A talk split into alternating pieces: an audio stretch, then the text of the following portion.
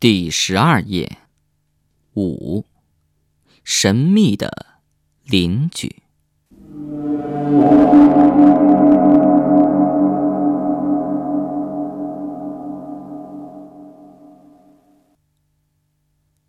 后来，张葛的生活中又增加了一份恐惧，这份恐惧来自楼上。张葛家住的那栋楼共六层，是错层式建筑，每个楼层只有一户人家。张葛家头上还有一户人家。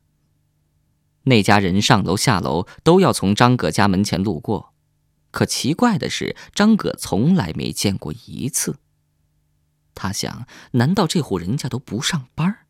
难道他们不买米、不买面、不扔垃圾？难道这户人家与世隔绝吗？张格也曾经怀疑楼上没有人住，可事实并不是这样，因为这天他在半夜零点听见楼上有响声，那声音很大，吵得人根本睡不着。那种声音好像是用菜刀剁什么的声音，像是剁肉。不，那应该是剁骨头的声音。他甚至听见了血肉横飞、骨头渣子四溅、很瘆人的声音。他仿佛看见什么人的胳膊、大腿呀都被剁掉了，心砰砰砰的狂跳起来。张哥失眠了。小豪也听见了那声音，他迷迷糊糊的对张哥说：“张哥啊，这什么声音啊？”张哥摇了摇头。那声音一直在响，张哥实在受不了了，他敲了敲暖气管，可是楼上好像没听到一样。那奇怪的声音比刚才更响，简直像是在挑衅。哪有这么不懂礼貌的人？张格猛地坐起来，忙着穿衣服。小豪忙问：“哎，这么晚了，你干什么去？”我到楼上跟他们说一下。这么晚了，还让不让人睡了？算了算了，他们不可能总这样，邻居之间闹翻了多不好。那也总不能不让人睡觉吧？你深更半夜敲人家门，人家还以为你想入室抢劫呢。张葛这时候已经下了床，小豪也穿上衣服，跟他一块出了门。张葛听见自己的脚步声在死寂的深夜里很响。楼道里的声控灯坏了，在这漆黑狭窄的楼道上，张哥感到很无助。他不仅仅害怕楼上这个不知道长什么样的人，也害怕跟在身后的小豪。他真担心小豪在身后突然对他说：“张哥，你回头看看我。”张哥真是前怕狼后怕虎啊！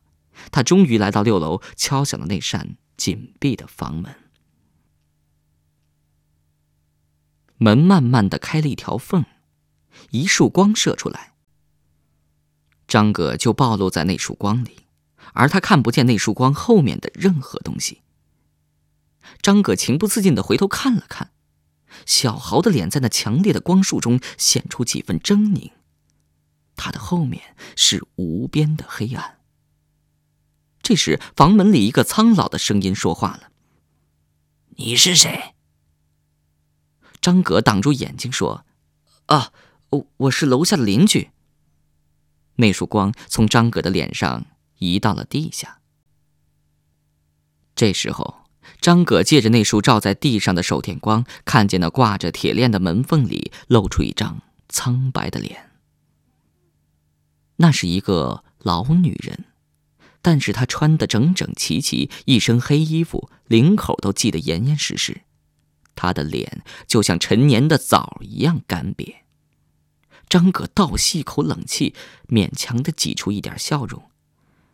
啊，呃，听好像您在剁什么东西，是不是啊？我什么都没剁，我在听收音机呢。哦，呃，对不起，呃，咱们这楼啊不隔音，呃，我看您能不能把音量放小一点儿张葛说到这儿，小豪赶紧补充了一句。谢谢您了啊。那老女人看了看张葛身后的小豪，说：“你们这不是欺负人吗？”您这么说就不对了。我们明天都要上班，我们根本睡不成觉。咱们楼上楼下住着，呃，应该互相为对方想一想，是吧？”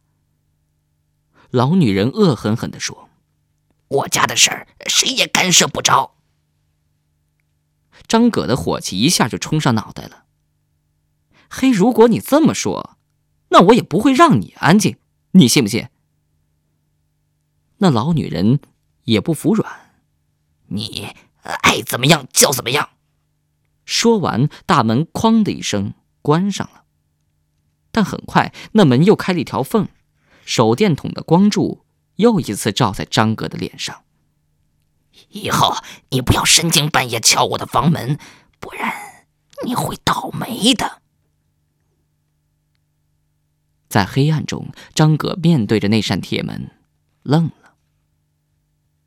身后的小豪低声说：“遇见这样不讲道理的人，谁都没办法。走吧，张葛，我们回去。”张葛回到家，那震耳欲聋的声音又穿过楼板传过来，像噩梦一样，好久才停歇。张葛越想越气，他抄起一把锤子，登上家用小梯子，朝楼板猛砸，嘴上说：“我要以毒攻毒。”小豪说：“张葛，你这也太过分了。谁说的？我在修楼板，他能管得着吗？可是你这么闹下去，楼下还睡不睡了？她一个老太太。”一定是老糊涂了，你怎么跟他一般见识啊？都睡不着，最好人一多就有道理了。张葛砸了一气儿，楼上的声音又响起来了。原来还在厨房的位置，现在干脆转移到他报复的卧室上了。张葛砸三下，楼上也跺三下，明显在跟张葛较劲儿。于是张葛就继续砸下去，楼上也毫不妥协的回击着。从这可以肯定，他肯定不是在听收音机。那天楼上楼下两户人家一起闹腾，直到天亮才停战。是张葛先不砸的，他疲惫的走下了小梯子，躺在床上喘粗气。小豪也很生气的说：“这楼上的老太太也真是刁蛮，跟他做邻居算是倒霉了。